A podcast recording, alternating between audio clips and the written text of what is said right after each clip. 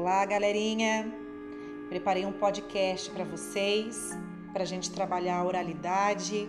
Vou fazer uma leitura da página 76 do Muitos Textos Palavras, que faz parte da, da unidade 3, né, do tema que nós estamos trabalhando, os recursos naturais.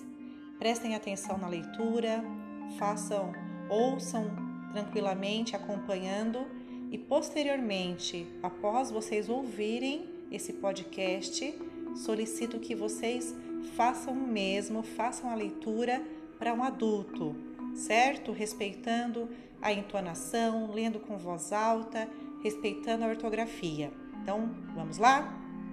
O título é Fogo, um recurso natural dominado há muito tempo. Anoitece o vento das montanhas faz com que todos se recolham às cabanas, feitas de paus e cobertas de palhas e peles. A caçada do dia garantiu um bom pedaço de carne para cada um do bando. Também comeram raízes e frutos. Dormiriam tranquilos, não fosse o medo de um tigre que há dias ronda. O temor torna o sono leve e o menor ruído espanta os sonhos. Alguns jovens estão decididos. Sairão para caçar o tigre, que só à noite deixa seu esconderijo. Tateando, seguem em direção ao rio. Ao longe, raios riscam o céu e os clarões ajudam a encontrar os caminhos conhecidos, pois há anos acampam neste lugar. De vez em quando, fazem sons estranhos que exprimem medo e ansiedade acocoram-se ao pé de uma árvore para esperar. Têm nas mãos lanças de pau e machados de pedra. Estão prontos para atacar. Os raios caem cada vez mais perto. De repente, um raio fulmina uma árvore próxima, que tomba em chamas com um estalo. Assustados, os jovens chegam perto e ficam olhando o fogo, encantados. Ficam assim tanto tempo que se esquecem do tigre, até que um rugido os faz voltar à realidade. O tigre está tão próximo que dá para sentir seu cheiro. Num lampejo, um dos jovens se lembra das tantas vezes que rodeou o fogo, tentando pegar um galho em chamas. Nem ele, nem ninguém do seu povo jamais teve a coragem de fazer isso porque temem o fogo.